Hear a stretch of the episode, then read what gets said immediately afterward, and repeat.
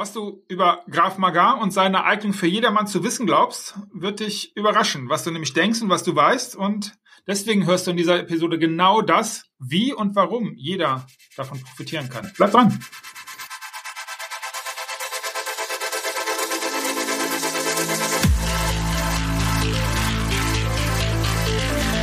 Yes! Mut, Disziplin und ein starkes Warum. Im Business, in Graf Magar. Hi Jochen! Fresh, Jochen von Kraft Maga, schön, dass ihr dabei seid. Äh, willkommen im Kraft Maga Business Lab. Markus, let's go. Jochen, gibt es irgendeine körperliche Voraussetzung, Umstand, der mich da, davon unbedingt abhält, Graf Maga lernen, anwenden, nutzen, damit beginnen zu können?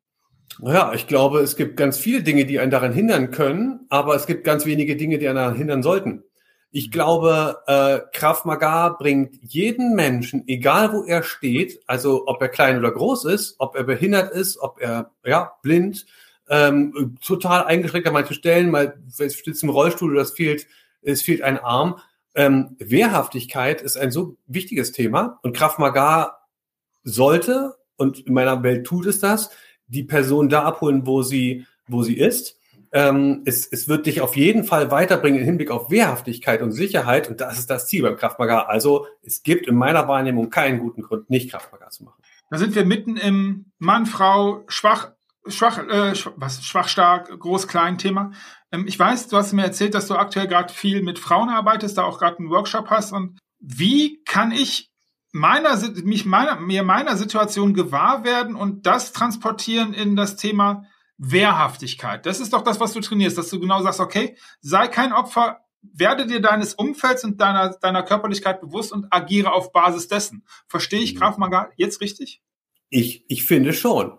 Es ist zielgruppenorientiert. Es hängt von der Perspektive und dem Standpunkt ab. Wenn ich äh, in Afrika, in einem, ähm, in einem Land, wo Bürgerkrieg herrscht, äh, über Sicherheit spreche, dann ist das anders, als wenn ich das hier tue. Und die Frauen, die ähm, vielleicht abends noch mal joggen gehen oder die äh, nach der Arbeit nach Hause wollen oder mit den Öffentlichen fahren und bedroht oder belästigt werden, die erleben etwas anderes als ich. Die erleben das vielleicht in einer ähnlichen Kulisse und vielleicht gibt es auch Parallelen. Aber es wäre Blödsinn, Frauen zu trainieren, ihr Ego außen vor zu lassen, wenn eine Barschlägerei ansteht.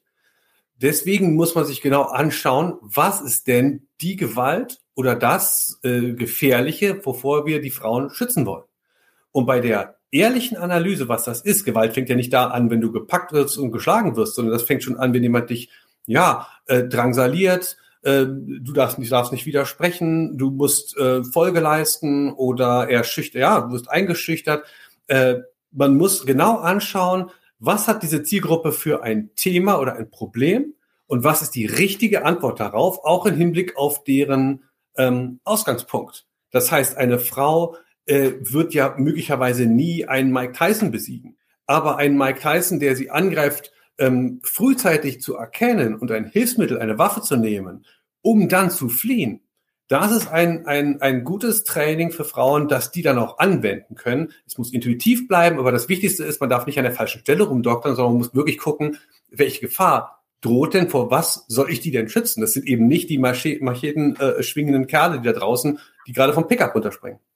Was ist, jetzt haben wir, hast du gesagt, und ähm, naja, ich habe dich ja schon ein Stück weit kennenlernen dürfen. Äh, du hast, es gibt im Grunde keine körperliche Voraussetzung, um damit zu gehen, aber gibt es denn mentale Voraussetzungen, die mich daran hindern könnten, Graf Maga effektiv und in der ursprünglichen Idee anzuwenden? Muss ich mich auf irgendwas vorbereiten? Muss ich irgendwas im Kopf haben? Muss ich irgendwas aus dem Kopf ausschalten? Bin ich jetzt der brutale Killer auf einmal? Mhm. Also es ist ein schöner Punkt, weil das gerade eben bei dem Thema äh, Frauen, aber auch Männer, die wehrhaft sein wollen, da ist. Ähm, die Hemmung, den Angreifer anzugreifen. Also es gibt einem, da war ich selber auf dem Seminar, da war, war die Frage, ähm, bist du bereit, einem Menschen ins Gesicht zu schlagen? Ja, und da gab es schon einige, die das nicht waren. Ähm, diejenigen, die gesagt haben, ja, also wenn es hart auf hart kommt, mache ich das. Ja, bist du auch bereit, einem Kind ins Gesicht zu schlagen? Bist du bereit, auch mit einem harten Gegenstand einen Menschen ins Gesicht zu schlagen? Das heißt, man hat dann, man hat das mal, das, das Volume ein bisschen erhöht und hat gesagt, naja, ab welchem Punkt bist du nicht mehr dazu bereit? So. Das sind also Hemmungen, die in uns liegen. Wir wurden so erzogen. Das ist auch richtig, dass wir nicht rumrennen und Menschen ähm, ähm, misshandeln. Ähm, wir müssen dieses Thema überwinden. Und zwar nicht, indem wir sagen, ja, ist mir jetzt egal, ich übe jetzt in die Pratze zu hauen, sondern wir müssen einerseits die Erkenntnis ganz tief speichern und ehrlich abrufen können, jetzt muss ich das tun, sonst passiert mir was. Und das heißt, ich, ich kann langfristig rangehen, kann Glaubenssätze aufbrechen, ich kann sagen, ähm, äh, ich werde hier davonkommen, ich suche mir einen, einen Motivator, ich will heute Abend meine beiden Töchter und mein, mein Sohn im Arm haben und meine Frau und davonkommen und deswegen bin ich jetzt bereit, über mich hinauszuwachsen und jemanden zu schlagen, der mich angreift. Hier, hier bist du übrigens mitten im Warum und ähm, ich, ich höre mal wieder, wenn ich in mein Coaching gehe im Bereich Business, dass die Leute sagen, ja, es ist cool, ich mache jetzt hier auch diese Skalierung und dann äh, bin ich auch äh, passiv einkommenreich und so weiter. Und wenn ich dann sage, Leute, das wird so nicht funktionieren, weil da draußen der Marktplatz, das ist Kriegsgebiet, da musst du rausgehen und da musst du wissen, wie du dich verteidigst, wie du agierst und vor allen Dingen auch, wie du, wie du angreifen kannst, dann ernte ich immer, hm, naja, mehr oder weniger nähere Blicke. Und ich könnte mir vorstellen, dass die Leute, die jetzt gerade gehört haben, bin ich bereit, einem Menschen mit einem harten Gesicht ins Gesicht zu schlagen, sich überlegen, wovon redet der? Ist das wirklich notwendig? Und ich glaube, hier müssen wir, und hier bitte ich nochmal genau reinzugehen, ja, die Antwort ist ja. Und das liegt nicht daran, dass wir alle so ähm, skrupellose Schläger sind, die jetzt Bock haben, irgendwie Leuten anderen weh zu tun, sondern es geht einfach darum, der der Gewalt, der dieser dieser dieser destruktiven Gewalt, die wir ja nie ausführen wollen, wenn ich dich richtig verstehe. Also ich will es nicht und ich habe dich vorzu, vorzukommen und da Awareness zu haben und zu gucken, okay, wie kann ich denn jetzt hier agieren? Das ist ein ganz, ganz wichtiger Punkt, glaube ich. Mhm. Ja, ich glaube, wenn man, wenn man anerkennt, welches Ausmaß Gewalt ähm, oder Gewalttaten ähm, haben können, äh, wenn jemand äh, sich auf eine äh, triviale Art und Weise mit jemandem ins, in die Haare bekommt und dann gibt es einen Schlag und der Schlag trifft und derjenige schlägt dann mit dem Kopf auf den, auf den Barhocker oder auf, den, auf die Kanten des, des Tresens und ist tot oder gelähmt, dann wird einem ganz deutlich, äh, wie wichtig es ist, sich nicht hinreißen zu lassen und sich in solche Dinge hineinzubewegen. Und gleichzeitig eine Frau, die also bedroht wird, aber sie könnte aufstehen, laut werden, aus der Situation gehen, tut es aber nicht, weil sie so verhalten ist, weil sie vielleicht nicht bereit ist, für sich einzustehen und den Mut aufzubringen. Ähm, ich glaube, anzuerkennen, wie gefährlich das ist und wie wichtig es ist, richtig zu reagieren und dann konsequent dem zu folgen, das kannst du wahrscheinlich auf ganz vieles übertragen. Denn wenn, wenn ich dabei bin, das Richtige zu tun, es kann vielleicht eine Möglichkeit geben, dass es mir nicht gelingt, aber ich muss das Richtige machen. Ähm, ja, wie beim, beim, beim, beim, beim, beim Fußball, wenn ich nicht versuche, Tor zu schießen, dann wird's auch nicht. Ja, weil wir ja alle nicht verlieren wollen. Okay, anderes Thema. Äh, ich bin schon wieder mega getriggert. Lass uns bei einer anderen Stelle drüber sprechen. Ähm, vielleicht eine ganz merkwürdige Frage, aber brauche ich eine besondere Ausrüstung? Wir sind bei Voraussetzungen für Graf Magar. Brauche ich eine Ausrüstung dafür? Äh, das lese ich ganz oft in Beschreibung von Seminaren. Äh, Open-minded sein soll bedeuten, sei offen für das, was kommt, höre es dir an. Ähm, wir haben ja auch ein paar bittere äh, Wahrheiten für Menschen. Ähm, es gibt natürlich, also wenn ich beim Kraftmagar-Training bin, trage ich grundsätzlich einen Tiefschuss, ein Suspensorium, dass ich äh, die Schläge und die Tritte, die unten hingehen, auch wenn ich eine Pratze davor halte, ansonsten sehr unangenehm sind für einen Mann. Ähm, wenn man später dann auch äh, Sparring macht, braucht man vielleicht einen Helm, Zahnschutz und Boxhandschuhe. Aber wenn ich offen rangehe und den Mut aufbringe, zu so einem Training zu gehen, dann bringt es mich weiter. Und die Ausstattung macht nicht den Kämpfer. Ich bin sogar der Meinung, das System macht nicht mal den Kämpfer, aber die Ausstattung erst recht nicht. Das System macht nicht den Kämpfer. Da, das, das leitet direkt zu meiner letzten Frage, nämlich, ich sag so, okay, es kann jeder machen. Ähm, wahrscheinlich würde der Karate-Mensch sagen, kann auch jeder machen. Habe ich, aber ähm, was unterscheidet jetzt Graf Magar speziell von anderen, ich sag's schon, Kampfsportarten?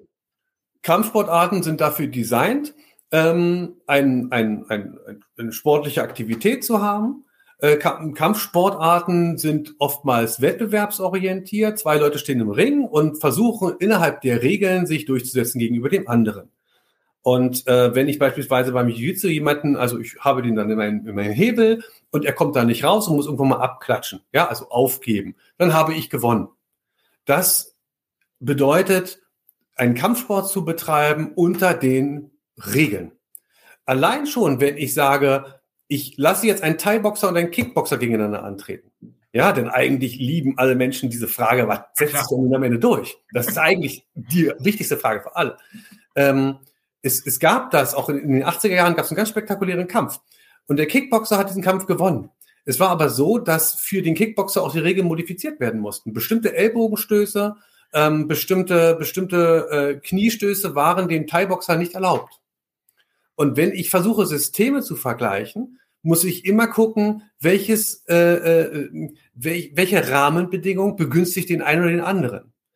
Aber das ist die eine Sache. Und die andere Sache ist, wenn ich einen durchtrainierten 20-Jährigen habe und ich habe einen, ähm, der hat gerade damit angefangen, ist es auch schon keine Frage des Systems, deswegen habe ich das gesagt, äh, dann gewinnt der stärkere oder schnellere Kämpfer. Und stärker und schneller heißt nicht, der drückt mehr auf der Bank und der rennt schneller die Bahn, sondern der ist imstande, ganz einfach physikalisch, äh, äh, Masse, Beschleunigung, ne, an dem Augenblick einen Treffer zu landen. Und Kraftmaga ist eben designt für die Realität. Das heißt, wenn mich jemand angreift und packt, dann wird er sich nicht halten an, ähm, wir greifen auf folgende Art und Weise an, da sind keine Gegenstände. Wir, kämpf mal in einem Bus, in einem Doppeldecker oben zwischen diesen Sitzbänken dann merkst du gleich, dass du alle möglichen Systeme sofort vergessen kannst, weil das auch nicht das Ziel ist. Man würde dann in solchen Umgebungen kämpfen, wenn das irgendwie Bestandteil der Kampfsportart wäre. Ist es nicht. Und wenn ich einen Gegenstand in der Hand habe, sieht die Sache völlig anders aus und man würde nie in den Krieg gehen ohne eine Waffe. Das heißt, es ist nicht die System, es ist der Kämpfer, der den Kampf macht.